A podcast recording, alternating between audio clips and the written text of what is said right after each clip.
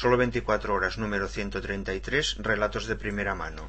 Podcast distribuido bajo licencia Creative Commons, atribución no comercial, compartir igual 3.0 España. Patatas con bacalao. Hoy he hecho patatas con bacalao, un plato para momo con sabor antiguo. Decidme si no es verdad.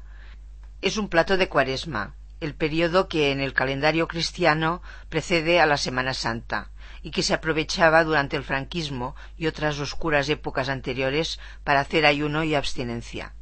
De hecho, la abstinencia de carne era algo muy frecuente e involuntario entre las clases trabajadoras.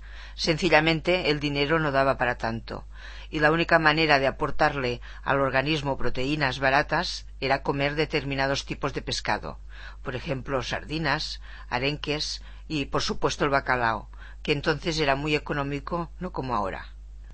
Cuando Momo era pequeño e iba a la escuela del bosque de Montjuic en Barcelona, el régimen franquista aún mantenía vivas estas tradiciones medievales en un país que, además, todavía no acababa de salir de la pobreza, una de las muchas secuelas de la guerra civil y de la posguerra.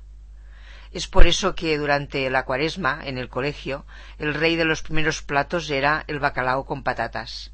Curiosamente, Momo, que entonces era bastante tiquismiquis, comía este plato de sopa encantado de la vida, y aunque durante muchos años lo tuvo olvidado, no hace mucho lo recuperamos. Hoy en día ya no hacemos ayunos ni abstinencias por razones religiosas. Además, el bacalao hace mucho que dejó de ser un pescado económico. Pero a pesar de todo, las patatas con bacalao siguen siendo un plato muy de nuestro gusto, sobre todo cuando hace frío como estos últimos días. Por si no lo habéis probado nunca, os dejo el enlace a una receta que he encontrado en la red.